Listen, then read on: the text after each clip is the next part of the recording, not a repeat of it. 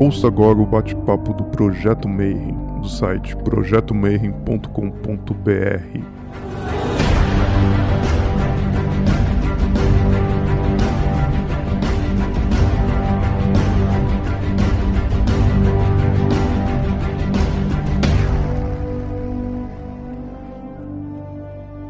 dia para você que é de bom dia, boa noite para você que é da boa noite, boa tarde se você acabou de receber lá o sinalzinho do YouTube e está acessando agora mais um Bate-Papo Mayhem. O Rodrigo já está pedindo, deixa o seu like, segue o canal e dá uma olhada que tem mais 110 entrevistas antes dessa. E para você que veio aqui por conta do título da Aurum Solis, eu queria avisar que a gente normalmente fazia o simpósio de hermetismo fisicamente, mas para você que está aí no futuro, a gente continua trancado em nossas casas. E hoje a gente vai falar de uma das ordens que eu acho mais bacanas de hermetismo. Ela tem umas raízes que vai muito para a ritualística grega e tem uns toques especiais que eu não vou dar spoiler, mas vou chamar o convidado que vai explicar para a gente como é que funciona a Aurum Solis. Então, Vitor Canonja, Seja muito bem-vindo, Manão. Muito obrigado pelo convite. Uma boa tarde, uma boa noite, um bom dia para quem estiver nos assistindo aí. E hoje a gente vai falar da Aurum Solis. Eu fui membro da Aurum Solis uns anos atrás, muito tempo atrás. Acho que quando a minha filha estava muito pequenininha, e aí depois eu não consegui manter a ritualística, mas eles têm uma, uma das ritualísticas mais bacanas que eu já vi, mais fortes. E dentro do templo a gente viu assim, você sente a energia fluir, é uma coisa assim muito, muito forte mesmo. Mas antes da gente falar um pouquinho da, da, da Aurons, eu queria que você contasse para a gente a tua jornada, né? Então a gente brinca aqui e fala assim, o que, que faz uma pessoa normal lá, tá um dia andando na rua e tal, e aí depois, muitos anos depois, o cara tá coordenando uma ordem iniciática aqui dentro do Brasil. Então como é que é a tua jornada? Então, comecei como moleque, né? Não foi bem nem pela parte mística ou esotérica ou ocultista. É, minha mãe era professora de história, então lá em casa tinha muito livro de história. E eu mergulhava lá no, na literatura grega, literatura egípcia, e foi por ali que eu, eu comecei a me apaixonar. Moleque, com 12, 13 anos, e comecei a mergulhar na parte da história antiga. Aí um dia minha mãe chega em casa, traz um folder de uma professora que que trabalhava com ela, sabendo que eu gostava muito dessa parte do Egito, um folder da antiga e mística Ordem Rosa Cruz. Eu era moleque, tinha meus 15, 16 anos, não tinha idade ainda para entrar para a Morque, mas assim que eu fiz 18 anos, eu entrei para a Morque. Naquela época ali, estamos falando por volta de 1988, 87, eu comecei a ler de tudo. Né? Uh, o esoterismo aqui, pelo menos o que eu tinha acesso, era muito fraco né? É, quem dominava aqui o, o, Brasil era basicamente ou era da morte, ou era uma ordem teosófica, ou uma ordem, ou a maçonaria. Então eu comecei a pegar aquilo que tinha, que no caso estava na morte, e pesquisava, comprava um livro aqui, um livro ali, lia de tudo, de astrologia, aprendia a fazer mapa astral, cartomancia, aprendia a jogar carta, e fui caminhando até por volta de 1997 quando eu comecei a querer aprender algo que ia além do que a morte oferecia. A, a morte é uma ordem muito legal, mas eu estava buscando mais a parte da magia. Eu queria aprender magia. Era aquilo que eu estava decidido. Depois de eu ter dado tiro para tudo quanto era lado, eu falei, gente, o universo esotérico é imenso. Vai da cromoterapia, cristais e tudo. Eu falei, o que, que eu quero? Eu quero estudar magia. Depois é que eu fui descobrir que o próprio universo mágico também é riquíssimo. Mas naquele momento eu não sabia disso. Então comecei a procurar livros sobre o assunto. E procura daqui, procura dali. As nossas livrarias também, por volta dos anos de 95, não eram lá essas coisas. Aí fui cair aonde? Aqui no Rio de Janeiro, na livraria do Lacia. E lá eu comecei a trocar ideia. Tinha dias que a, que a, que a livraria estava cheia e tinha épocas que realmente dava para conversar com eles. E aí eu abri meu coraçãozinho, falei com eles, não, eu quero aprender magia. Ele me trouxe um livro da Godendão, um livro gigantão do Regardier. Comprei o livro, comecei a ler, achei interessante, depois eu voltei nele, eu queria aprender um pouquinho mais. Aí ele me passou alguns livros do Crowley. E aí eu fiquei na dúvida, o que, que eu vou fazer? Vou para Godendal ou vou para outro? Qual que é a mais interessante aqui nesse, nesse universo da, da década, finalzinho da década de 90, né? Conversando com ele, ele tinha um folder, um, um, na verdade não é nem um folder, era um cartazinho do Oasis Sol no Sul, da UTO no Rio de Janeiro. Aí fui lá, me inscrevi, entrei em contato com o pessoal, foi que eu conheci o pessoal da UTO do Rio, peguei a transição da época que saiu da Sol no Sul para se transformar do Quetzalcoatl e tal. Gostei da galera, muito bacana.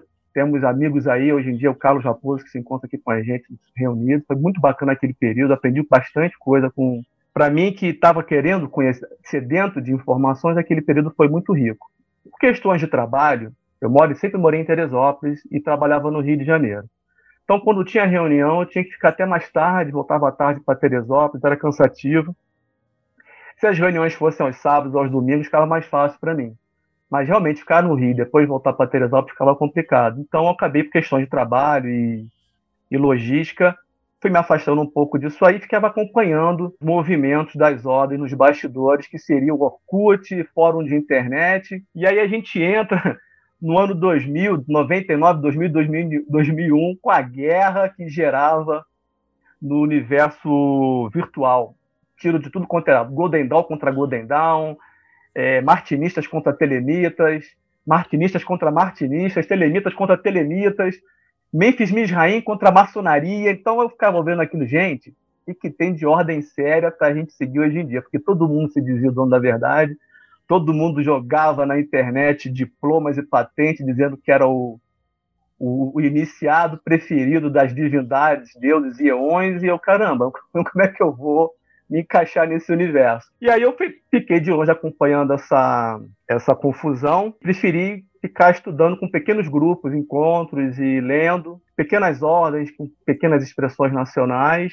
E 2008 para 2009 eu viajei para a África, levei alguns livros em PDF e físico e voltei a estudar a, magia novamente, de uma outra do outro aspecto, porque deu para entender mais ou menos o que, eu queria, o que, que era a magia. E nesse universo da magia, eu me identifiquei com a teurgia. Então, eu lá na África, quando eu estava lá ainda, bom, vou voltar para o Brasil, vou querer procurar uma ordem que seja teúrgica. Então, o que tinha no mercado na época, vamos chamar assim, nas prateleiras, foi a UKRC, da linhagem do Jean-Louis de Biase. Entrei em contato com, com os dirigentes, fui iniciado na UKRC em 2010. E logo depois, por questões de até mesmo de ter mesma relação com, com o dirigente da UKRC, o Jean-Louis, conheci a Aurum Solis e aí me iniciei, comecei o Pronaus em 2012 e fui iniciado em 2013. Então estou na Aurum Solis desde 2013 e em 2017 o Jean-Louis me convidou para assumir o cargo de grande conselheiro do, do Brasil, porque cada, cada região tem um grande conselheiro. Então existe o grande conselheiro da Europa, grande conselheiro da, dos países latinos, grande conselheiro do Brasil, grande conselheiro da África, grande conselheiro dos Estados Unidos. Então, estou nesse cargo aí, é um cargo que a qualquer momento ele pode escolher outro para ficar no meu lugar, não tem não tem assim um critério de ser ter poderes mágicos ou uma linhagem iniciática para poder estar tá ocupando essa função. É uma função administrativa que a, a qual eu exerço com, com, com, grande gratidão e prazer, mas que também a hora que tiver que ser outro, é, sem problema a gente passa esse cargo para o próximo que tiver com disposição. Maravilha. Então vamos, a gente vai começar bem do comecinho, então. A primeira pergunta que eu vou fazer para você é o que, que é teurgia e, e, qual que é a diferença de teurgia para o hermetismo? Então, alguém que vir e fala, pô, eu quero estudar teurgia. Mas o que, que é teurgia? Então, vamos lá. A teurgia é uma magia. Então, vamos definir primeiro o que é magia. Né? Magia seria qualquer... Claro que o pessoal do canal e você já, com certeza, sabe muito mais até talvez do que eu. Mas eu vou colocar minha definição para facilitar a, fazer uma contextualização e a gente trabalhar em cima do, dos nossos conceitos aqui da Aurum Soli. Então, eu vou usar até o termo que a própria Melita Dene utiliza no livro dela, é, que é teurgia, você provocar um efeito tá, utilizando seus poderes psíquicos ou seres que estão num plano além. Mas uma, tem um detalhe: é necessário que você utilize a sua vontade para que esse efeito ocorra. Ou seja, se a pessoa está num estado de transe, um estado, um estado mediúnico, de incorporação, ou sonambulismo e ocorrer qualquer fenômeno psíquico ou uma manifestação psíquica, não deveria ser considerado como magia. Então, o operador, no caso o mago ou o teurgo, quem estiver operando, ele tem que ter a vontade de querer provocar aquela ação. Aquela ação não necessariamente ocorrerá naquele momento. ela poderá ter um delay, um retardo dela ocorrer. Mas algo vai ser transformado. Essa transformação, ela pode ocorrer em você, no seu interior, ou fora de você. E esses agentes, eles podem ser da sua imaginação, ou podem ser agentes que vivem no plano psíquico, como, o pessoal costuma chamar de plano astral. Bom, então esse fenômeno a gente chama de magia. Se você for fazer qualquer evento, qualquer atividade que, que esteja voltada para um interesse próprio, um, um interesse egoísta, um, um preciosismo seu, um capricho seu, a gente não considera teurgia. Ah, eu quero que faça chover. Ah, eu quero ganhar na loteria. Eu quero atrair o amor. A gente não considera teurgia, considera como magia. Alguns chamam até de goécia. Se você trabalha para você ascender, a gente vai daqui a pouco entrar já no pensamento neoplatônico e no, pensamento hermetista, que ali é, por, é, é através dessa motivação que surge a teurgia. Se você procura se tornar uma pessoa melhor, equilibrar seus chakras para você fazer uma, uma ascensão, uma enose, uma gnose, nós vamos tratar isso como teurgia. Então a teurgia, ela tem um detalhezinho que você carrega no dia a dia, mesmo não fazendo o ato mágico, ou num círculo mágico, ou num templo, que é você procurar ser uma pessoa virtuosa, uma pessoa com qualidades, trabalhar suas virtudes, trabalhar o seu bem próprio, o bem das pessoas que estão próximas a você, ou seja, seria uma pessoa do bem. Tá? Então, se você é aquela pessoa a maçonaria fala muito sobre isso, né? Trabalhar as virtudes, enterrar as vícios. Então, se você é uma pessoa que trabalha com as virtudes, não pensa no próximo como um fim de ser explorado, você não quer explorar o próximo, você entende que o próximo está na caminhada dele e você tem que melhorar, e você vai usar a magia para você tornar uma pessoa melhor, a gente trata isso como teurgia. Claro que esse termo teurgia, ele vem sendo ressignificado dentro de várias tradições ao longo do, do tempo. Mas para Aurum Solis, né, dentro da nossa narrativa, a gente utiliza esse, essa, esse conceito. A gente entende que existem outros conceitos, respeita os outros conceitos, claro, mas a gente puxa esse significado para a nossa interpretação, e quando a gente fala de teurgia dentro da Aurum Solis, é nesse sentido que nós estamos falando. A gente usa muito o termo quijâmblico, e agora a gente vai entrar um pouco no hermetismo, que ele que faz, faz esse trabalho do que, que é a teurgia, né? Por que, que ele faz isso? Por que, que ele ele levanta essa, essa ideia da teurgia. E aí eu vou, vou falar qual é o grande, a grande sacadinha do, da diferença que quando o Jâmbico fala, que eu acho que ele, ele, ele, fecha bem esse conceito. O hermetismo, um pouco antes do hermetismo, vou falar do neoplatonismo, ele cresce, ele se desenvolve em Alexandria. É, Plotino, ele foi discípulo de Amônio de Sacas e ele começa a desenvolver uma escola que ele vai ter como um discípulo Porfírio, que, que por sua vez vai ter um discípulo chamado Jâmbico. O que, que os neoplatônicos queriam fazer? O que, que aquele período, aquela escola procurava? Eles queriam entrar num transe né, através de meditação, e ter um contato com Deus.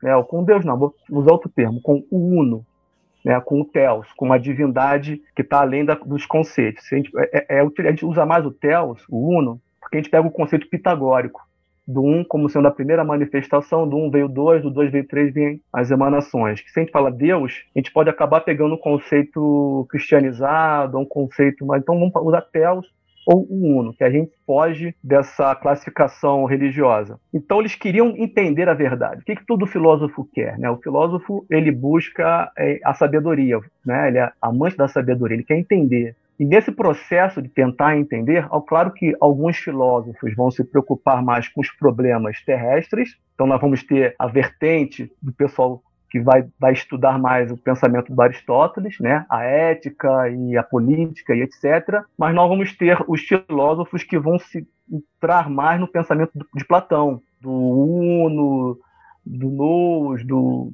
do pensamento noético, a coisa mais abstrata.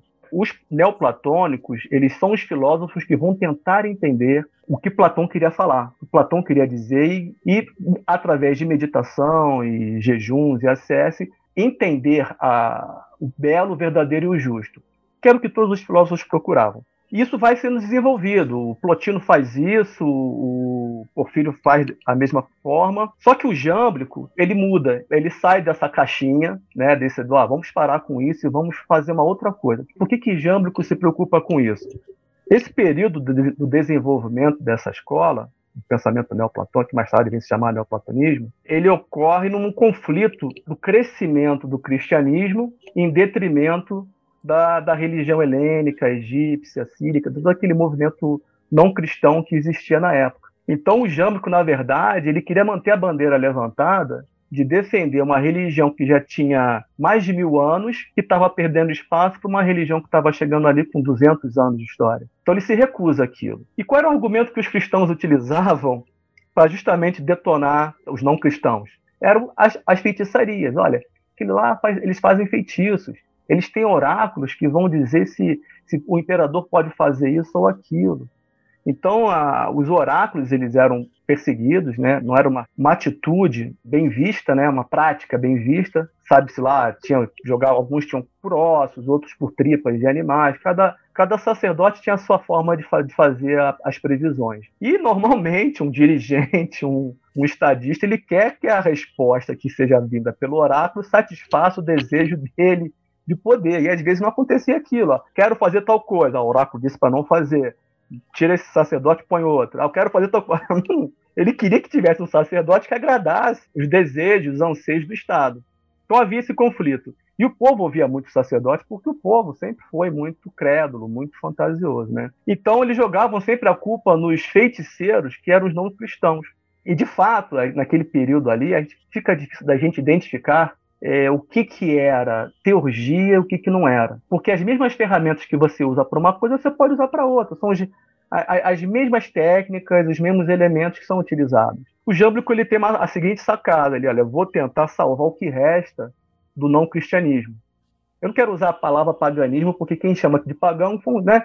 mas eles não se viam como pagãos, eles simplesmente não eram cristãos, eles eram helênicos, eram egípcios. Eles não queriam que aquilo fosse perdido. O Jâmblico não queria perder aquilo.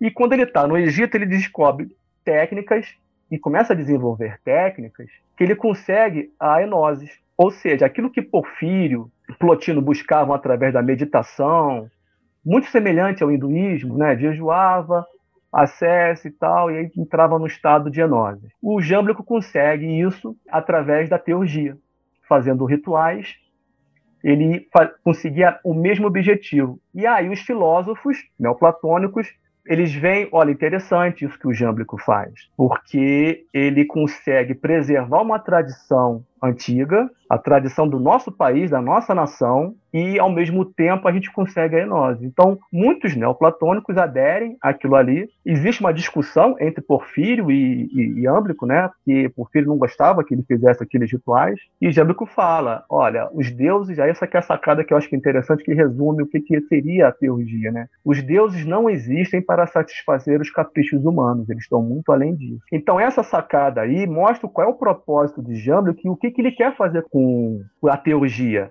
Ele quer pegar a teurgia e mostrar para os cristãos o seguinte: olha, o que a gente faz é muito mais sagrado do que vocês pensam, porque eles nos possibilita ter uma conexão com o Uno.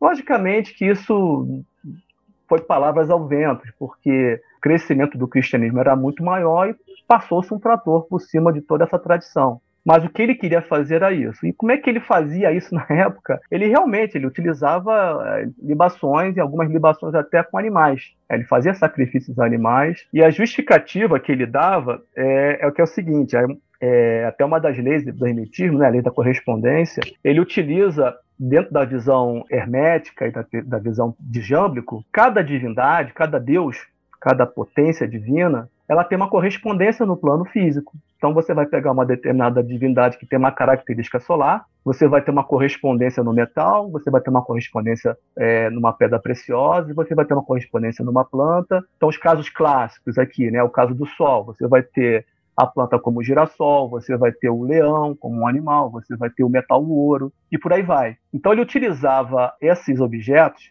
de plantas e metais e pedras preciosas para criar um ambiente dentro do templo. Esses objetos são chamados de suntemata, né? é, o que, é como se fosse uma partícula, uma essência é, que está no plano material, porque dentro da visão deles, dos neoplatônicos, as divindades elas estão num plano muito além.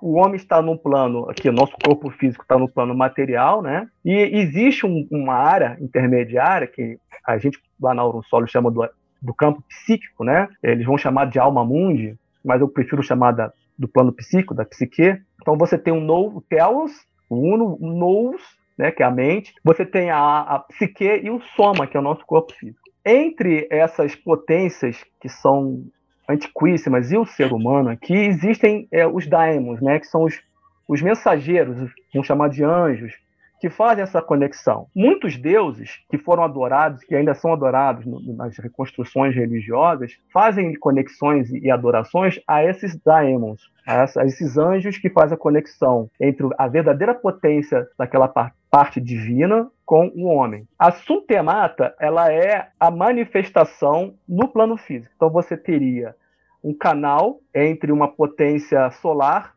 passando, por exemplo, por um, um daimon que poderia ser Apolo, que chegaria até nós aqui, que seria o ouro. Tá? Então, quando ele, você coloca no plano físico um sangue de um animal que tem uma correspondência com, aquela, com aquele princípio, uns metais, você um, um perfume, um, um, incenso, você cria o ambiente, aí você coloca um som também característico, aquele princípio que vai ressoar em você e vai trazer para você as qualidades daquela potência que você está tá trabalhando. Quando a gente fala de plano psíquico, sempre há uma troca. Né? Ou seja, quando eu entro num ambiente, sempre há uma troca da minha psique com aquele ambiente que eu estou. Algo de mim fica naquele local e algo daquele local fica em mim.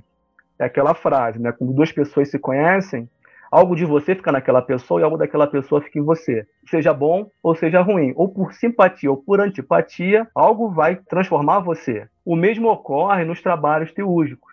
Quando você trabalha com uma determinada potência divina, algo daquela potência divina vai ficar em você.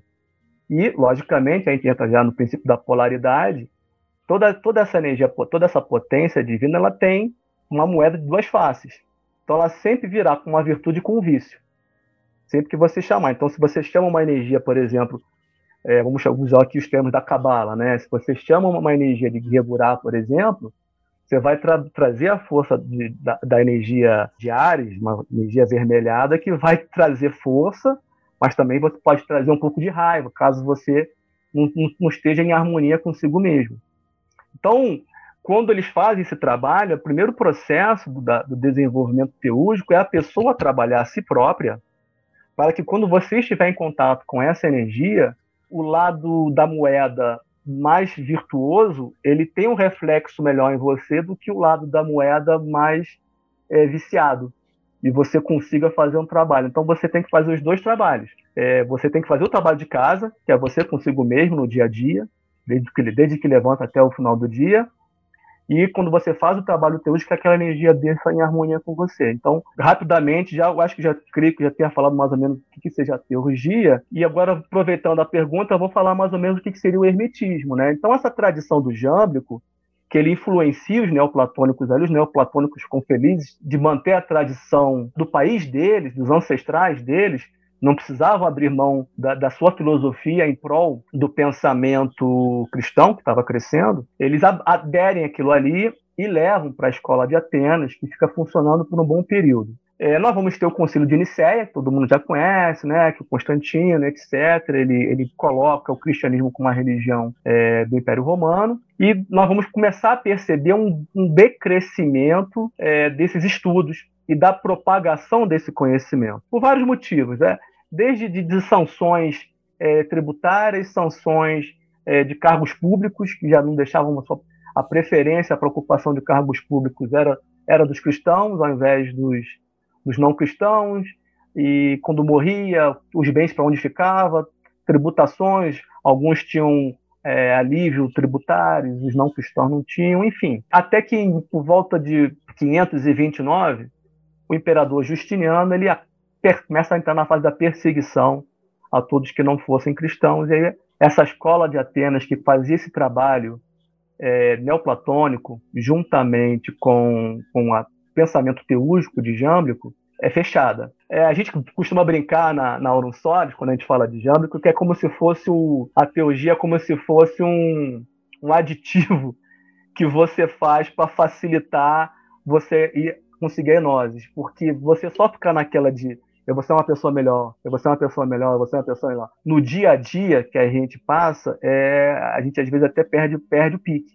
Né? A gente vê tanta coisa acontecendo. E quando você entra num, nos rituais teúrgicos, quando, você, quando há essa troca, um pouquinho fica em você te dá, dá aquele ânimo. É como se fosse você numa corrida, né? vamos falar aqui uma corrida de endurance, uma, uma maratona Você está cansado, já está no quilômetro 30, aí você bota aquele gelzinho com, com açúcar, com carboidratos, dá aquele gás para você aguentar chegar até o final.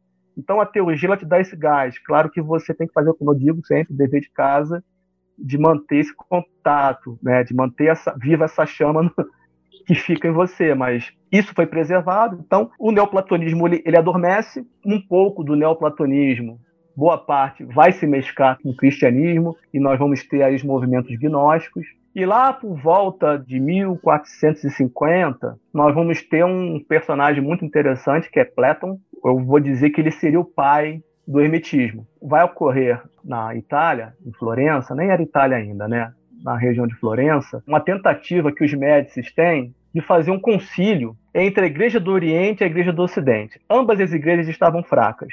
A Igreja do Oriente, que ficava em Constantinopla, vivia tomando paulada, os turcos otomanos. A Igreja do Ocidente também estava enfraquecida por diversas corrupções na Santa Sé. E aí eles vão fazer o seguinte: vão fazer uma, uma integração eles marcam para fazer isso em Florença, não dá certo, acabam indo lá para Basileia, na Suíça, que era um território neutro. A Suíça sempre sendo um território neutro, né? sempre acolhendo várias tradições que são eh, ditas heréticas. E ali eles desenvolvem, um, tentam fazer um concílio, uma conciliação entre as duas igrejas que estavam separadas. Não deu certo, a maioria foi vista como hereges, e nesse grupo estava Platão, que tinha sido chamado para justamente dar um, dar um espetáculo, dar uns toques, não, é assim, vamos fazer por esse caminho aqui e tal. Como houve um fracasso, o que, que os médicos fazem? Pô, é o seguinte, não precisa voltar para lá, fica aqui em Florença e vamos pegar esse teu conhecimento aqui, vamos fazer um, uma, uma academia platônica aqui. E aí eles fundam uma academia, uma nova academia platônica, né, a Academia de Florença, que ela é fundada numa vila chamada Cared, e aí passa a se chamar de Círculo de Cared, né, que funciona ali. Ali vai ter uma galera muito interessante. Nós vamos ter Marcílio Fitino como tradutor de, dos documentos e depois vem Pico della Mirandola, é, Giordano Bruno, é, Rafael, vários artistas vão estudar ali. Ali vai ser o nascimento ou o renascimento. É ali que que floresce novamente a cultura helênica, né, vai influenciar na música, na pintura, na arquitetura, Da Vinci, toda essa galera é influenciada por esse movimento. Esse movimento e a, e a, e a tradução que o Fitino faz do corpus hermético é que nasce o hermetismo. Então, o que é o hermetismo? É essa tradição neoplatônica com essa pegada da teologia de Iâmblico que chega a, ao Círculo de Carédia, ali em Florença, ali com Fitino, eles traduzem e eles continuam na mesma batida que eles tentaram fazer no concílio. Como é que a gente pode pegar essa tradição, que é vista pela Europa como um todo como uma coisa pagã, como é que nós podemos cristianizar isso aqui para que, que as pessoas engulam? Vamos botar um açúcar nisso aqui para as pessoas poderem engolir. Claro que essa semente que surgiu em Cared, ela foi disseminada por diversas vezes na Europa, só que ela não encontrou solo fértil para se desenvolver. Então a gente volta e meia percebe movimentos que foram rechaçados, tratados como heréticos, mas que não era o momento, não era o timing para que aquilo acontecesse. Felizmente, né, por volta de 1450, 1452, foi o momento. Nós tivemos a tomada de Constantinopla, então nós tivemos gregos carregando toda aquela tradição que vinha funcionando de forma velada. Afinal de contas, Platão tinha fundado lá em Constantinopla também um círculo fechado, porque o Platão era malandro. O patriarca de Constantinopla ficava de olho nele toda hora querendo quebrar, quebrar as pernas dele. Então ele fazia tudo muito de forma velada, de uma forma muito fechada. Alguns estudiosos da tradição rosacruciana dão como origem da Rosa Cruz de Ouro ali, nesse círculo, provavelmente é, fundado por Platão ou por alguns dos seus discípulos, ou da onde Platão bebeu da fonte, também pode ter sido. Então, ali em Constantinopla, e um pouquinho da Grécia também, a tradição neoplatônica ela foi mantida. Quando ela vai para Florença, ela ganha a, a, placa, né, o carimbo de hermetismo, por conta principalmente da tradução do corpus hermético, né, que é dada a tradução como se tivesse sido Tote, conhecido pelos gregos como Hermes, né, o, o autor é, da, daquele tratado, que vai influenciar a parte é, ocultista da Europa. Vamos ter ramificações indo para a Alemanha, vamos ter ramificações indo para a França, ramificações indo para a Inglaterra. Um grupo que chega na Inglaterra vai dar futuramente, lá para frente, no que vai vir, vai, vai se tornar a ser Auron Solis.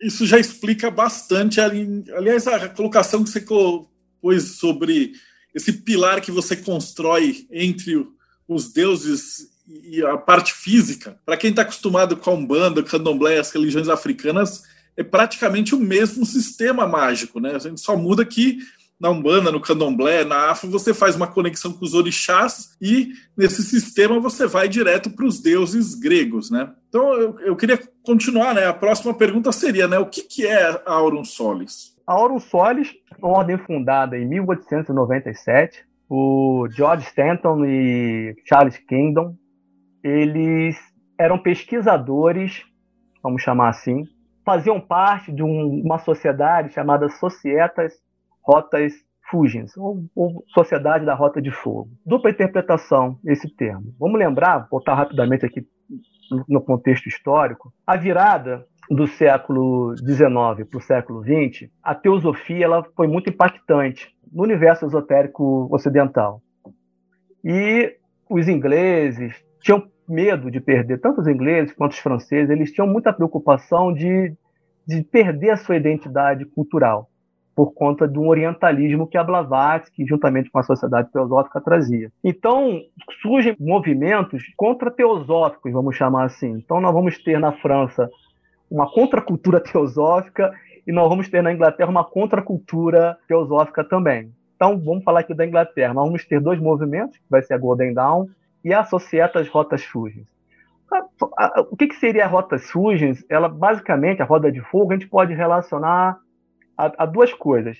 Aos chakras, então era a forma que eles queriam, para não chamar de chakras e ficar dando palco para a teosofia, eles modificaram o termo e colocaram rodas de fogo, com linguajar latino. E também, lá em Florença, tem um batistério que tem desenhado no chão um palíndromo. E que existe um ritual de ativação desse palíndromo. Né? Então, é, é, a, é a junção desse palíndromo que existe lá no batistério de Florença com a Societas Rotas Fugens que eles criam esse grupo. Então, na verdade, o que, que eles queriam? Eles queriam é, desenvolver e harmonizar os chakras, basicamente isso, utilizando o que eles tinham na prateleira deles naquela época. É, nós temos que entender que nós estamos falando aqui da virada de século. Então, hoje em dia, é, a gente, ah, eles estavam errados, eles estavam errados. Não, não é que eles estavam errados, é o que eles tinham promoço naquela época. Hoje em dia, muita documentação vem ao público, é, muitas bibliotecas particulares estão sendo reveladas. Não existia ainda, né, a Nag Hammadi não tinha vindo à tona. Então, é, muitos conceitos foram criados baseados no que eles tinham. Assim como muita coisa que provavelmente eu estou falando hoje, daqui a 50 anos vai, pô, esse cara estava desatualizado. Mas é o que eu tinha para almoço na época, hoje é o que eu tenho para poder fazer as pesquisas, né? Então eles começam a fazer essa sociedade de pesquisas. Essa sociedade, eles, ela é montada basicamente por três é, documentos, três sociedades que cresceram na Inglaterra na, no período elisabetiano, Elizabeth I. Tinha Lidon D, que era aquela turma lá, que foi a Ordem do Elmo e a Fratelli Obscuri. A Fratelli Obscuri ela tem conexão com o Círculo de Cared. Tá? Então, membros que beberam da fonte ali de Florença foram para a corte ali da, da Elizabeth e fundaram, eles fundavam um chamado tabernas. Né? Na maçonaria chama-se loja, na norte chama-se loja, e a Fratelli Obscuri ela fundava tavernas. Então eles fundam algumas tavernas ali, montam, fazem um movimento ali. Então no período da Elizabeth, é, vamos lembrar que o, o, período da Elizabeth I, a, a gente pega o, o, início do protestantismo, né, que vai explodir com a, com a Guerra dos 30 Anos, que vai provocar todo aquele impacto religioso e o esgotamento do cristianismo na Europa no, no, na segunda metade do século XVII. Então, por que, que as pessoas iam para a Inglaterra? Porque lá eles poderiam se manifestar de forma tranquila, sem a igreja romana encher o saco. Por quê? Porque Henrique VIII tinha rompido com a igreja, o anglicanismo estava liberado e Elizabeth apoiava também as pesquisas, tanto é que ela tinha um astrólogo a tiracolo. Então, a magia inglesa ela se desenvolve de forma muito rica no período da Elizabeth I. Depois, logicamente, passa por uma série de situações que vai repercutir lá nesse grupo do, das Societas Rotas Sujas. Eles fundam essa, essa ordem e ela vem é, desenvolvendo e fazendo pesquisas de entender como é que era esse trabalho do Círculo de Carés, neoplatônicos e hermetismo. Então, esse trabalho ele vem sendo desenvolvido de grão-mestre em grão-mestre, conforme as informações chegam a ele. Assim que a Aurum Solis é fundada, por meio desse círculo, dessa sociedade, eles queriam estudar a alquimia, então nós temos uma ligação com a tradição alemã, eles queriam estudar as tradições celtas. Por que, que eles queriam estudar a tradição celta? Influência do romantismo. Se você perceber, olhar a história dos escritores, todos eles tinham uma ligação com alguma coisa de raiz. Kardec, por exemplo, na outra encarnação ele foi um, um, um, druida, o cara que funda lá, o Jones Doyel, que fundou o movimento gnóstico, né, o gnóstico. Ele vai falar que ele foi um, um patriarca cátaro. Então eles querem romper com a tradição momentânea, eles querem voltar à origem da tradição territorial. Então é quando se desenvolve as tradições do rei Arthur, de Avalon, etc., e entra. Então eles querem entender alquimia, eles querem entender a, a tradição celta, eles querem entender a cabala. A cabala ela, ela, cruza muito forte com o hermetismo, porque se a gente pegar o neoplatonismo, o neoplatonismo não tem hermetismo. É, claro que os filósofos neoplatônicos eles trocaram muita figurinha com a tradição judaica, lógico, mas eles não, não têm é, a linguagem que eles utilizam quando eles estavam é, em Alexandria era o copta. E quando eles estão na, lá em Roma, ou é, em Constantinopla, na Grécia, é o grego. Então, a, a, se, se, a gente for utilizar para fazer uma evocação, um ritual teúrgico, é muito mais fácil a gente utilizar um copta ou um grego do que um hebraico. Mas, tendo, tendo em vista o momento, por conta da, das traduções, do intercâmbio que existia, da necessidade de colocar essa interface para facilitar que o universo cristão, a metanarrativa cristã europeia, era mais fácil você colocar um linguajar hebraico para fazer uma interface com uma tradição pagã do que você de cara entrar com uma tradição pagã. Então, existe esse casamento da cabala com o hermetismo para facilitar essa interface mesmo. Isso é muito rico e é muito interessante e facilita muito. Quando a gente entende a árvore, o glifo, o desenho da árvore da vida, fica muito mais fácil para a gente entender todos os mitos das divindades gregas e entender o que aquilo tem a ver com a nossa psique. Então, você vai ter, após a, a, a morte do primeiro grão-mestre, você vai ter um rabino, ele vai ficar como grão-mestre durante uns 24 anos, mais ou menos. Depois entra um celta, um druida, que vai, vai, vai puxar um pouco daquela tradição. Então, a gente vai pegar até mais ou menos a, a Segunda Guerra Mundial, nós vamos ter a Aurum Solis nascendo e recebendo muitas informações da tradição xamânica inglesa e da Cabala. Isso tudo misturado, fazendo o que era Aurum Solis naquele período. Depois nós vamos entrar no, da década de 70, principalmente da década de 70 para cá, conforme eu falei, vários manuscritos vão vindo à tona, eles vão percebendo, olha, isso aqui tem mais a ver com a origem do neoplatonismo, com a origem do que Pitino deve ter estudado em Florença, o que Platon queria dizer. Platon, ele, ele se julgava herege, ele, ele abre mão do cristianismo e ele tem uma interpretação do paganismo helênico com muita influência do zoroastrismo. Então ele pega aquilo ali, incorpora e coloca. Então é sempre essa. É, o hermetismo tem essa característica que eu acho muito interessante. Ele é uma tradição muito sincrética. E, e, por ser sincrética, isso que eu acho bacana, quando a pessoa se considera realmente um hermetista, ele tem uma cabeça muito aberta. Então ele, ele é muito tolerante. Ele não é, um hermetista, é impossível um hermetista ser racista, homofóbico.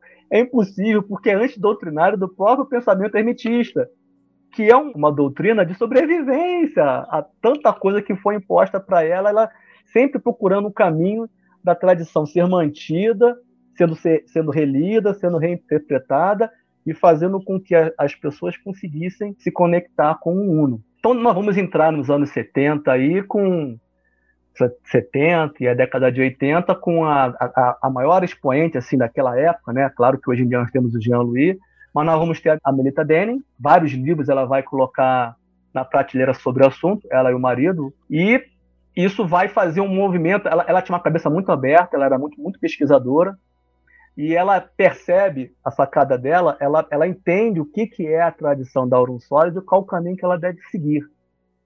Então ela cria o termo é, Ogdoada, né? Então a gente, a gente às pensa que tem a ver com a Ogdoada das, dos eões, do, do gnosticismo e tal. Ela coloca, isso está até nos livros dela, um livro que inclusive nosso, nosso irmão Carlos Raposo está presente aí. Eu comprei dele esse, esse, a coleção da, da. Antes de eu querer entrar para Aurum Solis, eu queria conhecer um pouco mais, então eu comprei os livros que eu guardo com muito carinho aqui. Eu comprei do, do Carlos Raposo, que tem uma biblioteca gigantesca, tamanho do tamanho da biblioteca de, de Alexandria, Alexandria. E eu consegui capturar dois livros dele ali. Mas voltando aqui, é um parênteses o que seria a tradição doada? A tradição do oito. Tá? Então, vou passar basicamente o conceito é, dela. Ela dá um exemplo dos templários. Né? Então, os templários foram para a cruzada, constrói a, a, ordem. Inicialmente, o símbolo da ordem era uma cruz grega, mas em determinado momento do desenvolvimento da caminhada dos templários, ela se torna uma estrela pateada, que tem oito pontas. A própria construção templária, ela tem oito lados. Né? Os templos templários, eles são octogonais o oito tem um significado muito interessante para a tradição ogdoádica. É, alguns ritos de Memphis Misraim, né, se você olhar o símbolo, você vai ver um ovo e você vai ver quadro, aquele, aquele quadrado com outro quadrado cruzado. É, é um símbolo também da Ogdoada. Essa tradição ogdoática dos templários, ela foi preservada numa ordem de, chamada Fratelli d'Amore, a fraternidade do amor ela, essa ordem faz parte hoje em dia da Aurum Solis.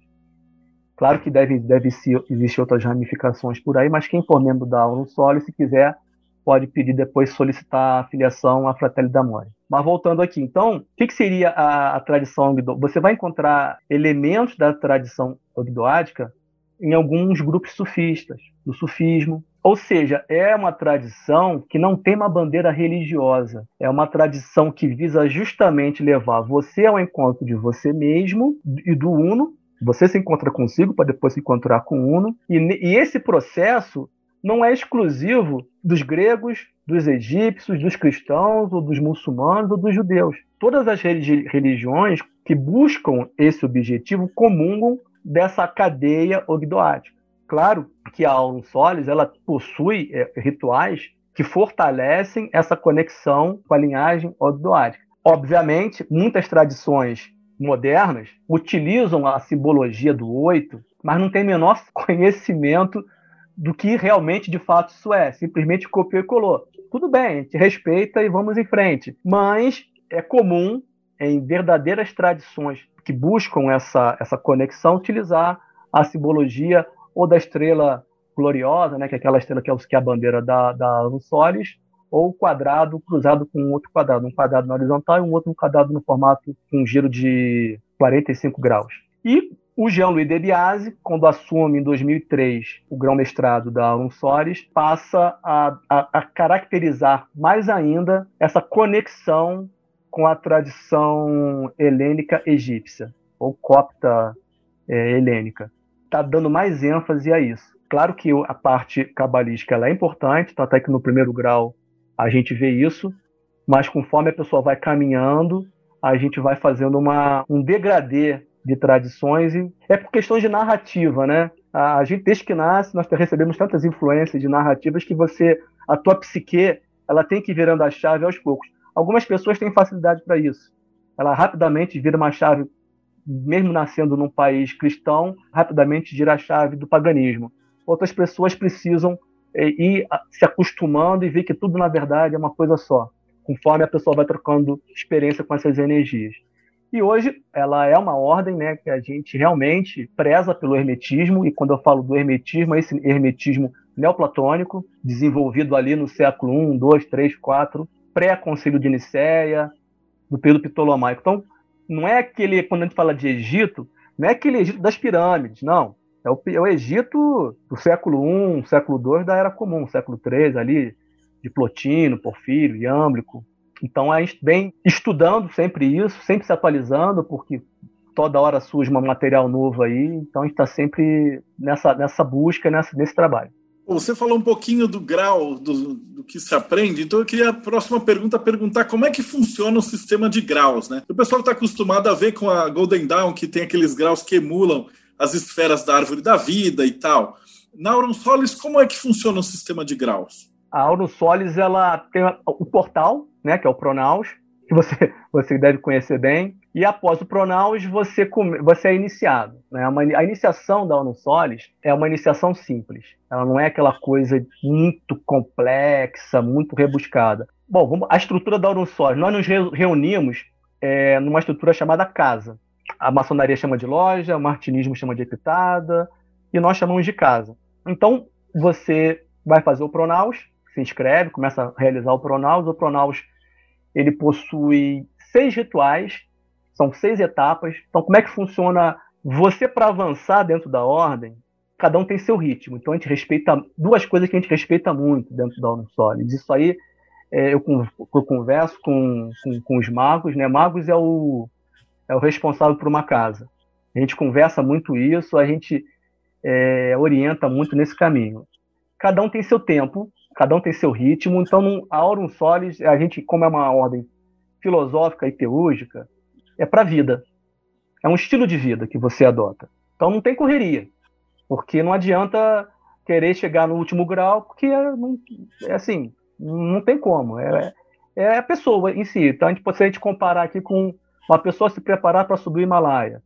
Ué, tudo bem, você quer subir o Himalaia. Não vai chegar hoje vai querer subir o Himalaia semana que vem. Tem uma série de coisas que a pessoa tem que se preparar. Tem que comprar equipamento, tem que estudar rotas, tem que ver com o agente de viagem melhor época do ano para ir. Então tem toda uma série de preparativos que são necessários para serem além da aclimatação, pouco oxigênio, enfim. O que, o Pronaus faz? Ele vai introduzir a pessoa a rituais. Então a pessoa faz o primeiro ritual. A aula Solis ela é 100% prática. Para não falar 100%, é 90% prática e 10% teórica. Tá? Por que, que a gente fala 10% teórica? Isso é muito comum, até as pessoas entram, é iniciada hoje, aí tem um grupo, aí no dia seguinte, cadê material, material, material, material? O cara quer apostilas e PDFs e. Ixi, calma, cara, assimila o que, que você acabou de passar, assimila pelo ritual que você acabou de passar e reflete sobre o ritual que você acabou de passar e o que, que você tem para falar sobre esse ritual. Que o ritual tem, tem textos, tem falas que tem um significado profundíssimo. E o lance, cada vez que a gente. Que, que a caminhada de todos nós, né, de todo mundo, não só na hora só, em tudo, volta e mente dá uma passada pelo mesmo ponto e vê aquele ponto sob uma outra perspectiva muito mais profunda. E eu acho que isso deve ter acontecido com todo mundo que está na caminhada. Às vezes vai fazer um ritual pela quinta vez, aí caramba, eu não tinha sacado esse lance aqui. Como tem profundidade nesse texto aqui que eu já fiz dez vezes e não tinha me tocado. Não se tocou por diversos motivos, enfim ou porque não estava sintonizado, ou porque não era o momento. Então, a, a, é, é importante essa sacada do que, que o ritual é. Então, a, a simplicidade tem esse, esse fator. É simples, mas é profundo. Então, quando a pessoa começa a fazer o, o, o preparatório, que é o pronaus, você faz uma etapa, acabou, faz um relatório, envia para um supervisor. Começa a fazer a segunda etapa, e aí vai sucessivamente. Se a pessoa observar quando completa, existe uma, uma história, se você comparar com a cabala, você vai percebendo uma caminhadazinha na árvore, muito interessante. E um casamento, tal, tem um, um lance interessante ali. Então não, não, são, não são rituais aleatórios, eles têm uma, uma, uma, sequência mítica, vamos chamar assim, né? que vai fazendo um, um, um sentido.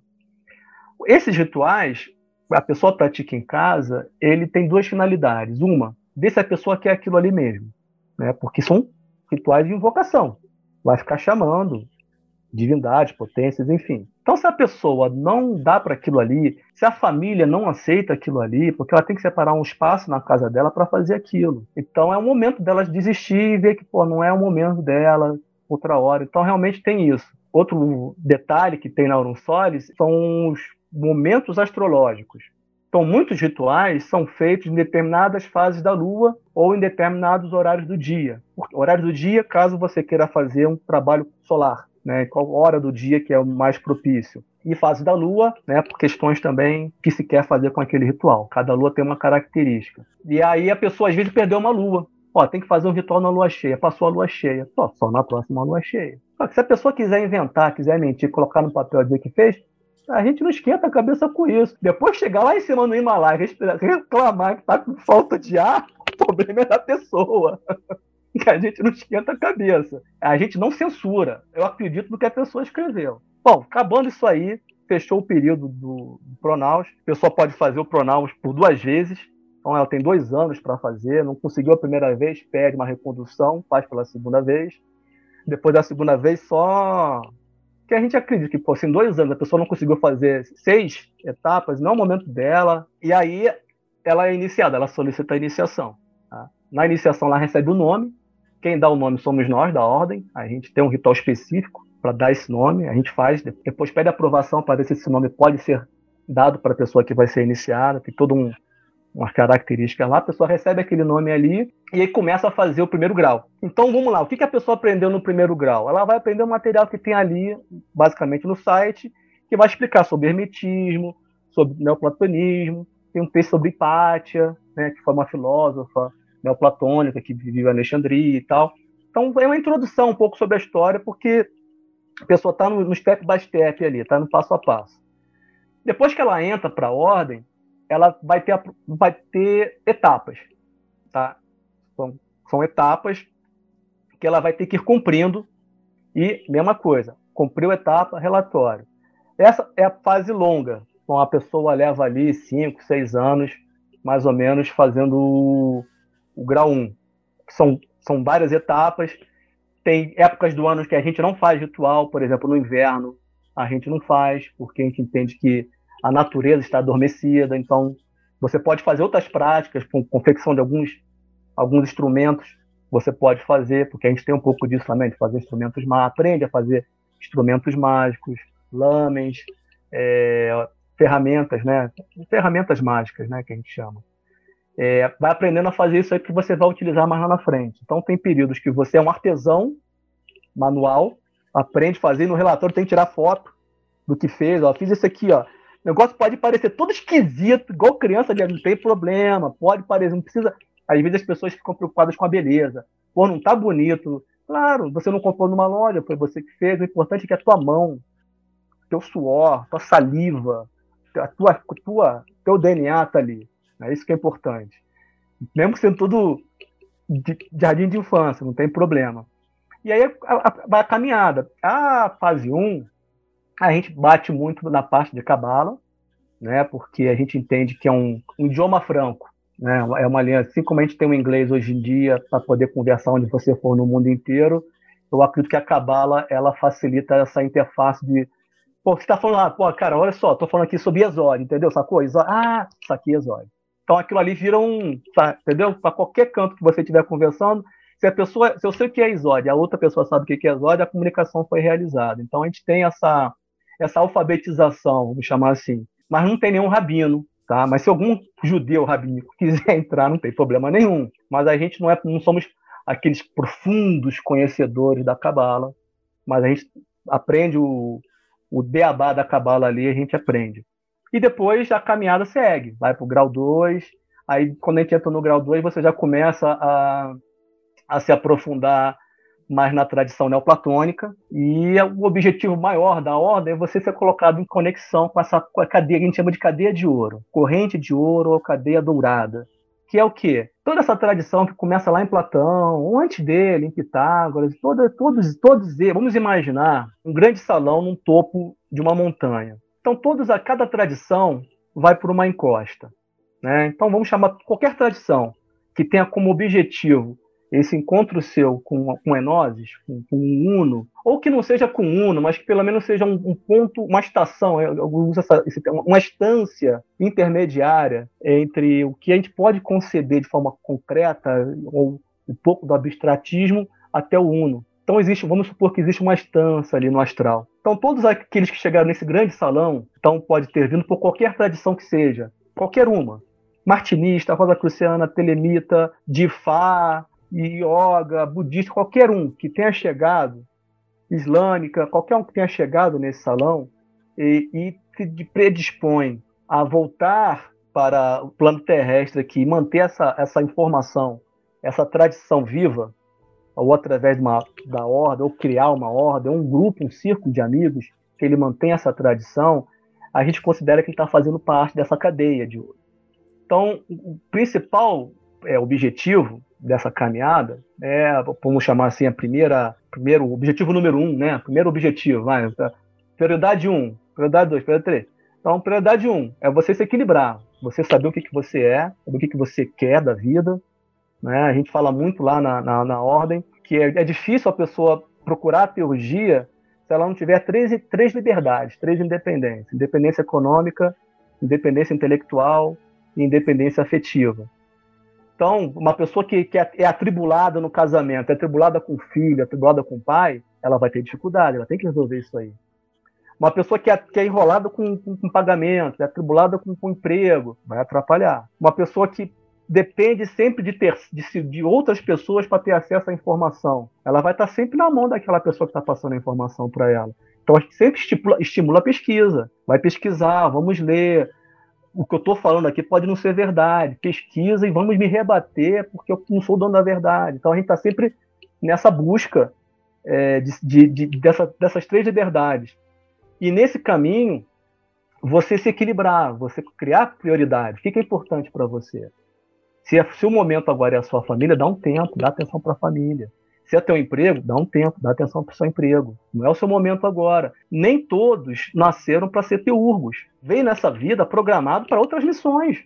O, o teurgo, eu vou chamar assim, que ele está fora da curva. É um comportamento fora da curva. Porque o teurgo, ele vai fazer o quê? Ele vai sair da Matrix. E nós nascemos para ficar na Matrix. A gente não nasceu para sair. Nós somos programados para continuar no, no, no jogo de xadrez. E quando você começa a desenvolver a, a, a, filosofia hermética, entender o que é o hermetismo, você começa a ver o tabuleiro de fora, você vê as peças se movimentando, não fica abalado com as peças sendo movimentadas, se a preta está ganhando, se a branca está ganhando, faz parte do jogo. Naquele filme Matrix eles até falam isso, né? Vários universos foram criados, destruídos, criados destruídos, então a coisa continua. Então, uma hora a branca ganha, daqui a pouco desmonta o tabuleiro, volta de novo, agora a preta ganha, então faz parte, o jogo tem que existir. Não é questão de ganhar o jogo, é questão de sair só do jogo e ver o jogo de fora, entender como é que as peças se movimentam. Essa que é que essa eu acredito, né? Eu posso estar enganado, mas trabalho com, com um grupo aqui, troco ideia com, com o Jean Luiz sobre essa, essa situação. É. É, ele até usa o termo que é um labirinto, e a saída do labirinto está no centro.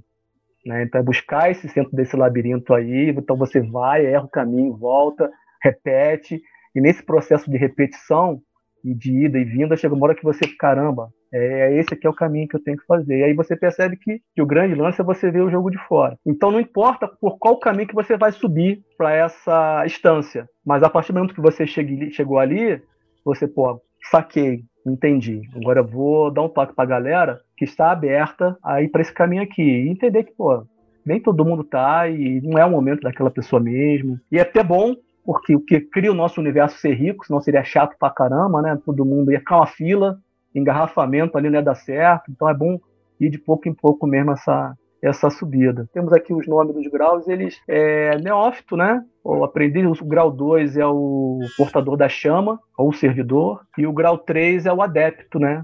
É o adepto, o grau 4 é o adepto plenos. Eu tenho uma dúvida do Igor e eu já vou emendar na minha próxima pergunta, que era assim: como é que eu faço para entrar? Né? Você pode, mulher, homem, quais são, tem, existe alguma restrição? Como é que eu faço para entrar? E uma dúvida: se não tiver uma casa da Aurum Solis na minha cidade, existe alguma forma de ingressar na ordem? Sim, vamos lá. Então, para entrar na ordem, eu sou o grande conselheiro, então nós temos um grande conselho aqui no Brasil, mas nós somos apenas é, como é que eu posso chamar, virtuais. Nós não, não somos uma instituição jurídica, tá? Não, não existe uma instituição jurídica. Até gostaríamos de fazer, mas que a gente vai gastar de tributação e a gente não quer repassar isso para as pessoas, então conversei isso com o Jean-Louis, não, não vale a pena, não compensa. Em outros países, dá para fazer. Aqui no Brasil é tudo complicado, então a gente preferiu não, não existir. Então toda, todo recolhimento ele é feito diretamente para a grande secretaria da ordem. Para a pessoa entrar, é feito a inscrição pelo site www.aurumsolis.org. Vai começar fazendo Pronaus, vai se inscrever no Pronaus, está em 98 dólares. Quando eu entrei, o dólar estava mais barato, o dólar está caro, então acaba ficando realmente, é, acaba encarecendo. O valor é só dar aproximadamente uns 500, 550 reais aí, é uma taxa anual. Então esse valor não fica aqui no Brasil, não fica nada com a gente. A gente não faz questão também de, de ter arrecadação. Já foi feita uma proposta até da gente criar um banco para poder fazer e criar para poder parcelar, né? Não dá certo. Botou dinheiro, estraga. Então a gente prefere que o dinheiro seja todo recolhido diretamente lá, diretamente para a secretaria. Então é feito dessa forma. O que fica de, de, de gastos, cada casa vai dizer o valor que vai cobrar para poder manter o local. Então, é a locação, material que às vezes tem que comprar para ritualística. Então, cada casa cobra, isso é livre. Nós não, não nós aqui, eu como grande conselheiro, eu não, não, não taxo, não boto limite, não boto nada. E, e tem funcionado bem, não, não, muito caro. Aqui no, aqui no caso do Rio de Janeiro, a gente cobra 50 reais de manutenção. Se o grupo cresce, a gente começa a diminuir, já estamos há um bom tempo nesse valor. A maioria do, dos membros não vivem de, de, esoterismo, nós temos outras formas de, de, de, viver, então a gente não precisa dar respeito quem faz, não tem nada contra, mas a gente não, felizmente, a gente não precisa, então é bem tranquilo essa parte aí. Então aqui no Rio é bem tranquilo e em São Paulo também é bem tranquilo. Então, voltando à pergunta, quando você. Primeiro tem que fazer o Pronaus. Tá? Então, como é que é? Primeira etapa entra no site, faz a inscrição, tem lá o quadradinho, é só aplicar, inscrever, se fazer e tal. Automaticamente, a, a, grande secretária lá, que é a Patrícia Buran, ela vai receber, ela vai fazer o cadastro e ela vai me informar. Então, eu sou sempre informado de lá para cá. Às vezes aparece um ou outro perdido aí, dizendo que está fazendo pronal e que tal. Aí eu, eu pergunto para ela, ela me confirma. Não, perfeito. Quando a pessoa entra, ela automaticamente ela é linkada a um supervisor. Eles chamam de mentor, mas eu não gosto da palavra mentor. Eu gosto de supervisor.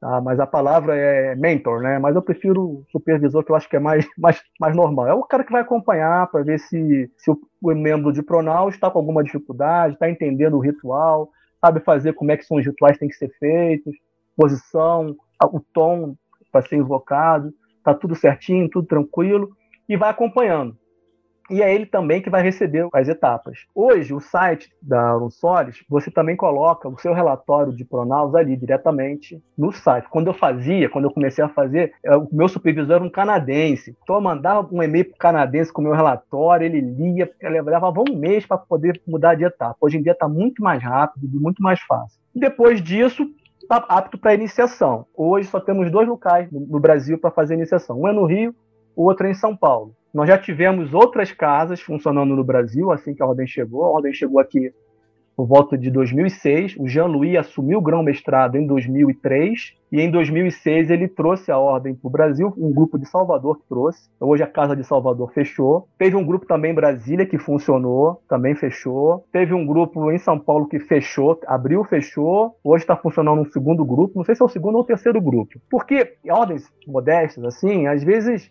fecha porque era na casa do cara, ou o cara viajou, ou era uma família que fazia, então tem essa. Até, até aquela casa, aquele grupo local engrenar e tomar corpo, ele é muito frágil, ele é muito volátil, até engrenar. Toda, toda ordem que começa assim, com quatro pessoas, cinco pessoas, seis pessoas, elas são muito frágeis, né? Para fazer uma casa em qualquer lugar do Brasil vai ser legal, tá? Desde que tenha quatro iniciados. Então, o que, que a gente costuma fazer, que foi o que eu fiz aqui no Rio de Janeiro. Eu pegava um amigo, me pegava outro, pô, vamos fazer aqui, vamos fazer, vamos fazer. Eu ficava enchendo o saco do cara, pô, faz o pronaus, faz o pronaus aí, vamos fazer. Pô, ficava perturbando, pô, já mandou o relatório, já mandou, pô, não deixa de mandar não. Aí, aí conseguimos é, os quatro serem iniciados, né? Fomos iniciados e montamos a casa dos quatro fundadores, só permaneceram dois, dois já, já se afastaram do grupo também. Um tá para voltar. Depois que engrena, vai ficando mais fácil. Então precisa de quatro iniciados, e aí a pessoa vai fazer o pronaus, acabou do pronaus, eu terminei o pronaus, e agora? O que, que eu faço? Quer fazer aonde? Quer fazer aqui no Rio ou quer fazer em São Paulo? Onde é que você prefere? Ah, prefiro ir para São Paulo, ok. Aí eu entro em contato com o Magos da, da casa lá de São Paulo, ele fecha lá como é que vai fazer e tal, recebe, inicia, ó, tá mais um iniciado aí. E aí, volta e meia, existe uma casa virtual, que ela funciona pela internet, claro que não faz em toda a plenitude os rituais que nós fazemos dentro do, das casas, né? Porque, porque por questões diversas, até porque por privacidade e resguardo dos rituais, então, mas serve para manter o membro não ficar perdido. Nós fazemos algumas reuniões que são chamadas de Opus Filosofia, né? Que a gente não tem ritual. A gente pega um tema e discute. Então, vamos pegar aqui esse texto aqui do Corpus Hermético, vamos interpretar, vamos estudar o que, que vocês entendem, o que, que vocês acham. Pô, já leram Plotino? Pô, tem esse material do Plotino aqui muito interessante. Então, temos essa... E, essa... e a Casa Virtual também faz encontros virtuais. Então, a gente tem momentos também de debate que não tem nada de secreto. A gente está debatendo a literatura que está publicada. Então, é muito mais fácil, muito mais tranquilo. O Pronal, se a pessoa quiser, também pode fazer reunião para poder divulgar a ordem. Mas eu já percebi que a, a ordem, ela por ter essa característica filosófica, é meio fora da curva, né? A pessoa acha legal, bacana, mas tipo assim, pô, realmente é legal, mas é uma, é uma ordem realmente que não, é, não, é de, não é de muita gente. Né? As pessoas se interessam, curtem, mas tem o problema da, da disciplina de se fazer o ritual. O que, que acontece? A pessoa vai entrar, vai estar toda empolgada, tá, tá, tá. Daqui a três meses, e aí? Já mandou o teu relatório da primeira etapa? Já, já, já é iniciado. Então tem a primeira etapa, tem a segunda etapa, tem a terceira etapa lá no, no primeiro grau. E aí, já terminou a primeira etapa? Ah, não, não consegui. Ah, perdi a, perdi a lua tal. Aí depois de um ano, um ano e meio, a pessoa perde o pique. E aí ela, mas ela fica o tempo todo perguntando: cadê material? Tem livro? Tem apostila? E a gente manda para o cidadão. Mas isso é o que acontece em todas as ordens. É, é, sim, sim, Uma sim. exclusividade é. é da às vezes você é atropelado. Eu conheci a Cris, era a chefa da Casa Turquesa, lá na Granja Viana, mas ela faleceu também. O Cosa, a Pri, eu, a gente fez parte. Eu fui atropelado, porque na época que a gente entrou e estava para fazer, o Wagner me pegou junto com o pessoal da Madras para cuidar dos graus da, das ordens de aperfeiçoamento maçônico. E aí a gente teve que cuidar de marca nauta, arco real, templários e malta ao mesmo tempo. Praticamente isso me atrasou. Mas até para o pessoal que está escutando fora, a Aurum Solis é uma das minhas ordens de coração. É, o ritual dela é maravilhoso, assim, a energia da evocação dos, das, das forças gregas é muito forte, assim como em poucas ordens que eu, que eu frequentei. Assim. É, é, uma ordem que eu altamente recomendada. Deixa eu ver, eu tenho uma pergunta do Renan. Ele pergunta assim, se a ordem tem alguma ligação direta com a KRC ou apenas compartilham o mesmo líder? É, essa pergunta é interessante, muita gente faz. São, são duas perguntas que fazem da correlação da Auron Solis com hora com Golden Dawn e hora com o KRC, né? Não tem relação em termos de cada ordem, maçonaria, Rosa Cruz, OTO, ela é montada, ela é construída, os rituais, né, os, os rituais utilizados, são montados em mitos. É, todo mito ele tem um pouco de verdade e um pouco de simbolismo para explicar a tradição. É uma forma de você disfarçar. Então, quando a gente fala da lenda de Irã, ou fala de Babalon, ou fala de Hadith, enfim, são personagens construídos e inseridos. Então, quando a gente fala de Christian Rosencreutz e tal. Então, o mito que a Aurum Solis ela é, é construído não tem nada em comum com o mito construído pela OKRC.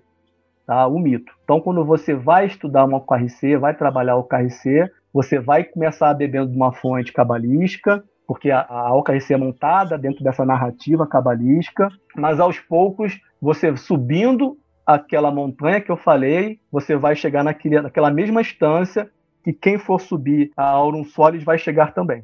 Eu poderia dizer que a OKRC seria uma ordem ogdoática, assim como a Aurum Solis é uma ordem ogdoática. Eu tenho uma pergunta do Carlos Raposo, ele pede que, se for possível, para você falar um pouquinho a respeito do Jean-Louis de Biasi, o grão-mestre. Eu estou conversando com ele, inclusive, para ele poder fazer uma live com você.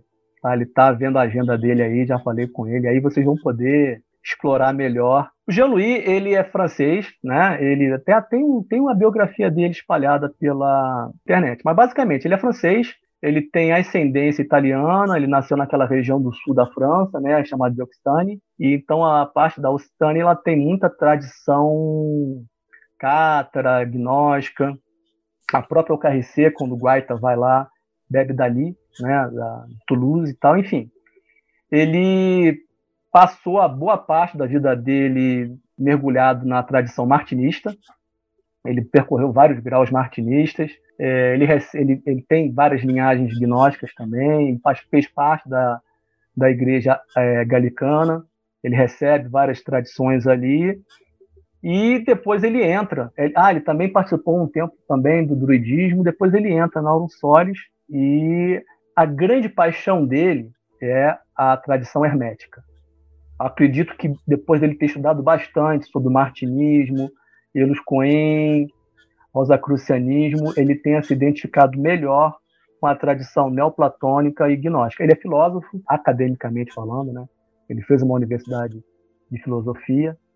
E então eu creio que nos estudos dele ele tenha bebido das fontes de Platão, Aristóteles, ele gosta mais de Nietzsche. Então acredito que nessas pesquisas dele, juntando com a tradição martinista, ele tenha chegado a uma percepção isso eu acredito, que a fonte do conhecimento realmente estava ali no neoplatonismo, na tradição mediterrânea. E aí ele resolveu descortinar toda essa tradição que ele, que ele percebeu e está dando mais foco hoje na, no momento da vida dele, ele esteja dando mais ênfase à, à tradição hermética neoplatônica. Isso aí é, é a minha visão dele, né? Como, como membro da ordem, a gente troca muita figurinha, quando tem, quando tem os congressos eu faço algumas perguntas a ele, eu, vi, eu sinto isso nele. Ele, ele, conhece bastante a tradição neoplatônica, helênica, ele vem, ele vem pesquisando muito sobre essa parte aí vem agregando isso na ordem. O Lázaro ele está perguntando assim, você falar um pouquinho sobre o tarô ritual da Aurum Solis e a base em cima do número 12 e não do 10 como são as outras escolas. Ah, isso é interessante. Tem um livro, né, que ele fala sobre isso, que é tarô mesmo, que ele fala da Divina Arcana, né, que ele, ele aborda esse tema aí. Por que o 10 e não o 12? É porque na tradição helênica, segundo a interpretação dele como autor do livro, duas casas foram retiradas para ocultar mais informações. Ele afirma que os próprios rabinos fizeram isso intencionalmente, para ocultar a tradição. Então, dentro do processo, ele entende que o 12 é mais perfeito do que o 10. Isso é uma leitura. Outra leitura é entender que o 12 tem forte influência do, dos caldeus, dos sumerianos, 12, a, a, base numérica deles era nessa formatação, no formato 12. Então o universo era visto nessa formatação. Como o oráculo Caldeus influenciou muito, né, teve muito peso na concepção de Jâmblico, quando ele começa a estudar teurgia, o 12 entra com força total. É outro ponto. Outro ponto é a característica das 12 divindades é, olímpicas. Então aquilo também tem uma, uma, uma característica muito forte. E aí ele desenvolve o tarô dele com essa visão. Né? Ele pega o 12, soma com o 5, né? que é o terra, fogo, ar e água e o espírito, né? e mais os sete planetas. Então ele põe o 5, o 7 e o 12 na concepção que ele cria o tarô. É o 5, que seriam os quatro elementos mais o Akasha. Aí ele pega os sete planetas ptolomais, lembrando que Sol e Lua é cidade do planeta, né? E depois ele pega os 12 olimpianos. Se pegar até as letras, as letras hebraicas, a gente vai ter isso aí. A gente já está quase chegando no finalzinho. Eu precisava saber assim, a última pergunta que a gente sempre faz é deixar um conselho para quem está começando agora. O cara viu a entrevista, gostou, curtiu, está estudando agora hermetismo, está assistindo as palestras. Então eu sempre peço para o convidado deixar um conselho. E aí depois, para fechar, como é que a gente acha vocês? Então, lembrando que os links que o Victor passar, né, Instagram, Facebook, o site mesmo, eles estão aqui embaixo na descrição do vídeo. Então aí depois você clica e já vai direto para pegar mais informações lá.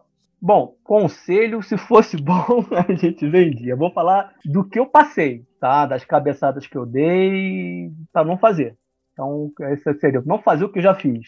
Hoje nós temos a internet, que, pô, é, é uma mão na roda do caramba, então tem muita live por aí rolando, muitas, muitos, é, o próprio canal do Del Débio dá muita luz, dá muita informação aí, então eu sugiro que a pessoa pesquisar, é, ver o que, que é, o que, que não é. é nós estamos vivendo a, o período do empoderamento, né? Então todo mundo quer ser o bruxão que faz o mar abrir, quer, quer virar um Moisés da vida, quer meter o cajado e abrir o mar. Isso é uma coisa meio romântica, então não sei se a pessoa vai conseguir fazer isso, mas o principal, e não é fácil para uma pessoa nova, mas uma pessoa que passou dos 40 eu acho que fica mais fácil, mas antes de 40 é difícil, é se entender. Eu acho que esse é o primeiro caminho. O que, que a pessoa quer para ela o que, que ela busca na vida. O que você quiser para você, o que você buscar, a, a, sintonia, que isso eu chamo de sintonia, que é o que você é o que está dentro de você, mesmo às vezes é a pessoa saber, inconscientemente ela vibra aquilo, a ordem que mais lhe adequar vai se abrir. Então, se a pessoa ela sente afinidade com picaretas, ela vai entrar numa ordem de picaretas, porque ela atraiu aquilo para a vida dela. Porque ela, no fundo, no fundo, ela gosta de andar com, os malandros, ela gosta da malandragem, ela gosta daquele clima desperto, smart, né? Aquela coisa que o inglês chama de smart, esperto. Então ela curte aquilo ali, então ela acaba atraindo aquilo. Eu sempre, eu sempre falo, cada um tem o que merece. Então o mais importante é a pessoa se conhecer, é olhar para si, ver o que quer. Então tem muita coisa por aí, tem muita coisa legal, tem muita doideira. Não entre de cara, converse, vai ver como é que é a galera. observe como é que é o dirigente da organização. Mais importante que a ordem é o grupo com quem você divide o espaço. Então a ordem pode ser a melhor ordem do universo, ter, ter todas as tradições. Aí você vai lá na, na casinha lá no templo, vai se reunir lá com sete pessoas, dez pessoas, vinte, trinta, enfim. Vê qual é daquela galera ali, vê se você se sente bem naquele ambiente ali. Não adianta estar numa ordem do caramba se só tem pessoa que não é legal. Ou melhor, às vezes são legais, mas você não, não se dá com o pessoal ali. Então, mais importante que a ordem é a pessoa com quem você está dividindo. A gente sempre usa isso. Mais importante que a guerra é com quem você divide a trincheira. Então, eu acho que esse seria a minha melhor sugestão para quem está começando agora, é ver com quem você está juntando o seu, a sua escova de dente. Vamos chamar assim. Com quem você vai dividir o copo. E como é que a gente acha vocês? Bom, a melhor forma que eu tenho utilizado e tem, tem dado certo, né? Pra, bom, para a pessoa entrar para o Aurum Solis, tem um site, né? www.aurumsolis.org e ali já faz a, a, a inscrição direto, não precisa nem eu, eu não aprovo nem desaprovo ninguém tem sempre a prova ou desaprova, é a sede. Fora isso, se quiser tirar mais dúvidas, quiser fazer mais perguntas, nós temos uma página no Face que é Aurum Solis Brasil. Volta e meia a gente coloca um texto ali sobre um assuntos relacionados a, a esses temas. Nós temos ali o Messenger do próprio Face e quiser colocar alguma pergunta ali, coloca, tira dúvida, tiver com dificuldade, ou me acha lá, Vitor Canongia, me acha lá no Facebook lá. Aí eu adiciono a pessoa, se a pessoa for chata, depois eu adiciono a pessoa. Maravilha.